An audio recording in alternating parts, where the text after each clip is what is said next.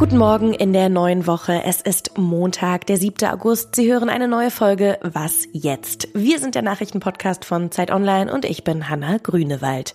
Wir sprechen heute über das Programm der AfD für die Europawahl 2024 und außerdem ziehen wir Bilanz, wie der Weltjugendtag der katholischen Kirche in Lissabon gelaufen ist. Zuerst starten wir aber mit den Nachrichten.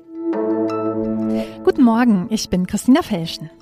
Die Putschisten in Niger haben den Luftraum über dem westafrikanischen Land abgeriegelt. Damit reagiert die Junta auf eine möglicherweise drohende militärische Intervention durch die westafrikanische Staatengemeinschaft ECOWAS. Sie hatte die Putschisten aufgefordert, ihren Aufstand zu beenden und die vorige Ordnung wiederherzustellen.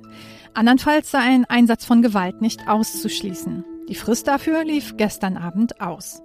Bislang signalisieren die Putschisten aber kein Einlenken. Im Fall eines Angriffs drohen sie mit sofortigen Gegenreaktionen.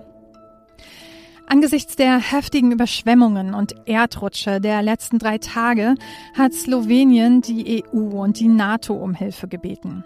Das Land bat um Spezialfahrzeuge, Militärhubschrauber, Brücken und die Entsendung von Ingenieuren. Laut Ministerpräsident Robert Golob sind zwei Drittel des Landes vom Hochwasser betroffen. Auch in Österreich und Kroatien kämpfen Einsatzkräfte gegen die Folgen des Unwetters.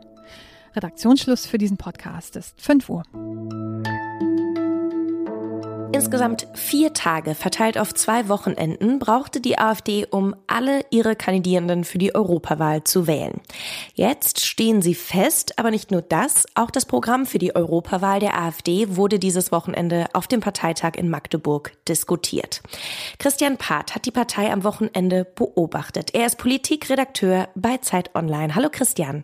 Hallo. Christian, die AfD, die forderte ja zunächst in ihrem Leitantrag die Auflösung der EU. Dann wurde zurückgerudert. Hat die Partei sich denn jetzt auf irgendetwas einigen können? Ja, die Partei hat sich geeinigt und zwar in der Nacht zum Sonntag. Alice Weidel sei Dank offenbar, so hatte man es zu verstehen. Man hat sich auf einen Kompromissvorschlag geeinigt. Das heißt, dass die Auflösung jetzt raus ist und man von einem Bund europäischer Nationen spricht, von dem Europa der Vaterländer und dass da anfangs ja Auflösung oder eine geordnete Auflösung der EU stand. Das war ja angeblich auch einem redaktionellen Fehler geschuldet. Und deswegen war es jetzt auch keine große Überraschung, glaube ich. Es war damit zu rechnen, dass diese Formulierung rausfliegt. Christian, wer soll denn Teil dieser, dieses Bundes der europäischen Nationen werden? Naja, wenn man das wüsste, wie wir mitbekommen haben, weiß es die AfD auch selbst nicht. Da dürfen wir also nochmal gespannt sein, ob es da eventuell noch irgendwelche Mitstreiter gibt. Äh, das konnte noch nicht schlussendlich geklärt werden. Also die, die Mitbewerber oder Mitgliederliste scheint da noch relativ blank zu sein. Wie sieht das Programm denn jetzt konkret aus? Was will die AfD? Naja, dass dieser Satz jetzt, dieser Ursprungssatz da rausgeflogen ist, äh, das heißt noch lange nicht, dass man jetzt weiter wahnsinnig europäisch denkt, äh, sondern ganz im Gegenteil. Das Ganze bedeutet trotzdem eine radikale Abkehr von der EU.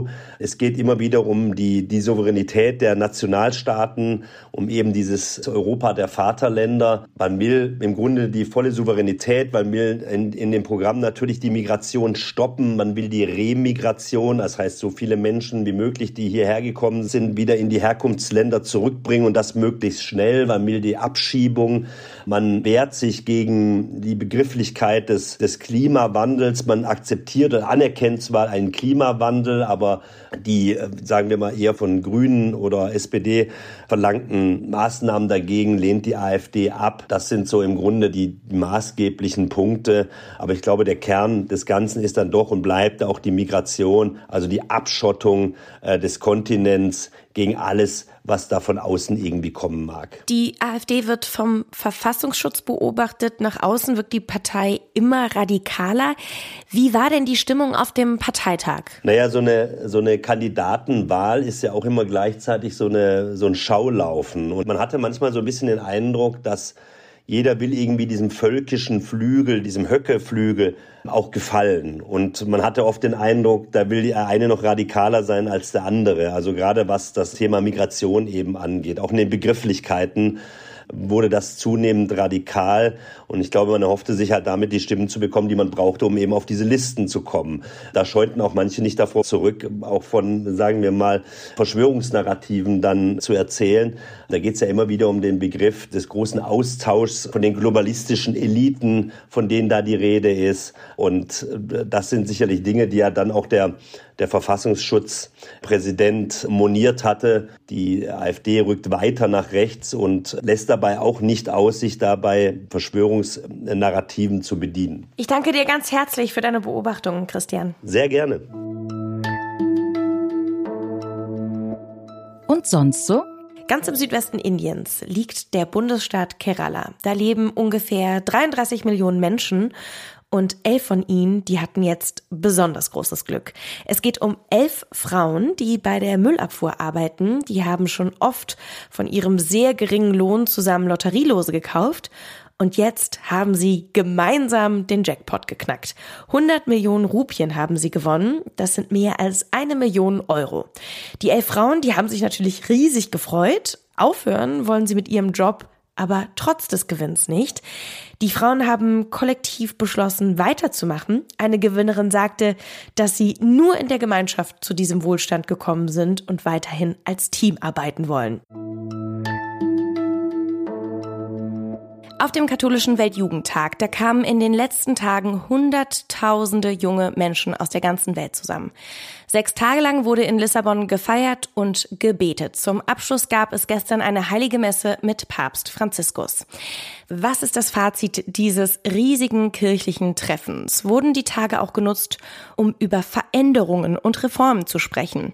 Andreas Englisch hat es sich angeschaut. Er ist Journalist und Vatikanexperte. Hallo nach Lissabon. Hallo. Sie verfolgen ja schon lange die Entwicklung dieser Jugendtage. Wie schätzen Sie den jetzt hier in Lissabon im Vergleich zu den anderen ein? Wie war die Stimmung? Stimmung? Die Stimmung war fantastisch. Also der Weltjugendtag war eine absolute Überraschung, weil nach dem, was vor allem auch in Deutschland ja ein alles beherrschendes Thema war, nämlich äh, die Opfer sexualisierter Gewalt durch Männer und Frauen der Kirche, also durch diese ganze Stimmung, in der es auch darum ging, dass die Kirche keine Reformen durchsetzen kann, hat es eigentlich die Erwartungshaltung gegeben, dass die Weltjugendtage diese Stimmung auch widerspiegeln werden. Also deswegen ging man davon aus, dass auch die Besucherzahlen gegenüber den anderen Weltjugendtagen deutlich nach unten gehen werden. Und die erste Überraschung war dann eigentlich schon der Kreuzweg am Freitag. Da hatten die Organisatoren zwischen 300 und 400.000 Menschen erwartet. Es kamen 800.000, also das Doppelte. Äh, da kann man von der Krise der Kirche, zumindest was die Besucherzahlen, was beim Weltjugendtag angeht, nicht mehr sprechen. Nein. Wurden denn auch Forderungen an die Kirche gestellt? Gab es irgendwelche Proteste? Das hat mich am meisten gewundert. Ich bin also jetzt ja schon fast die ganze Woche hier und ich habe also auch wirklich versucht, Proteste zu finden, aber das war wirklich aussichtslos. Also diese ganze Stadt war eine kolossale Party. Diese jungen Leute haben getanzt, die haben gefeiert, die haben zusammen gebetet, die haben zusammen gesungen, die haben zusammen gegessen. Also selbst am Rande habe ich also trotz äußerster Bemühungen nirgendwo jemanden gefunden, der dagegen war. Das war, also es hat nicht stattgefunden. Wie erklären Sie sich das? Ich muss ganz ehrlich sagen, ich habe echt Schwierigkeiten, mir das zu erklären, weil äh, viele Opfer durch sexualisierte Gewalt der Kirche waren ja junge Menschen. Also deswegen äh, war ich mir vollkommen sicher, dass es hier Veranstaltungen geben wird äh, von Jugendlichen oder jungen Erwachsenen, die also sagen werden, wir brauchen dringend Reform, wir brauchen mal was Neues. Also es muss Schluss sein, dass äh, homosexuelle oder queere Menschen von den Sakramenten der Kirche ausgeschlossen werden. Das habe ich erwartet und habe gesagt, es gibt mit Sicherheit eine nationenübergreifende, weit verbreitete Protestbewegung der jungen Menschen, die sagen, so geht's mit dieser Kirche nicht weiter. Aber es ist nicht so gewesen. Es war nicht so. Trotz seines hohen Alters, der Papst war ja auch in Lissabon. Welche Rolle spielt er für die jungen Menschen dort? Ich habe ja schon viele Weltjugendtage erlebt und ich habe immer geglaubt, diese Idee, die mal sein Vorvorgänger hatte, Johannes Paul II., der die Weltjugendtage erfunden hat, dass ein Papst einfach auch mal aus seiner Kirchenecke in der Peterskirche rauskommt und auf gigantischen Leinwänden projiziert wird mit Beschallungsanlagen, auf die Madonna neidisch wäre. Also diese Idee, so eine Art Popstar-Papst zu kreieren, habe ich immer gedacht, die wird sich irgendwann mal totlaufen. Aber jetzt äh, sind wir im Jahr 2023, 43 Jahre nach der Erfindung der Weltjugendtag und das funktioniert immer noch. Also diese jungen Menschen äh, haben äh, sich um diesen Papst geschart. Die haben, also das habe ich am, ich muss ganz ehrlich sagen, das fand ich am überraschendsten, gerade um einen Papst, der Reformen ja deutlich ablehnt. Die Anziehungskraft die dieser alte Mann auf diese vielen, äh, vielen hunderttausend jungen Menschen hatte, war absolut erstaunlich. Wenn Sie mich vorher äh, befragt hätten, hätte ich Ihnen gesagt, das wird ein Weltjugendtag des Protestes, das wird ein Weltjugendtag, in der die jungen Menschen Forderungen stellen werden, das wird ein Weltjugendtag sein, wo man auch den Papst äh, zur Rechenschaft versucht zu ziehen für das, was alles schiefgelaufen ist. Aber alles das ist nicht eingetreten. Ganz herzlichen Dank für das Gespräch und für die Eindrücke aus Lissabon. Das war's für den Morgen. Meinen Kollegen Roland Judin, den hören Sie heute Nachmittag hier im Update und in der Zwischenzeit schreiben Sie uns gerne an wasjetzt.zeit.de, wenn Sie Lob oder kritiklos werden wollen. Ich bin Hanna Grünewald, sage Tschüss und auf bald. Ganz ehrlich, ich habe äh, zu meiner völligen Überraschung nicht ein Anzeichen von einem von einer Rebellion gegen diese Kirche gefunden.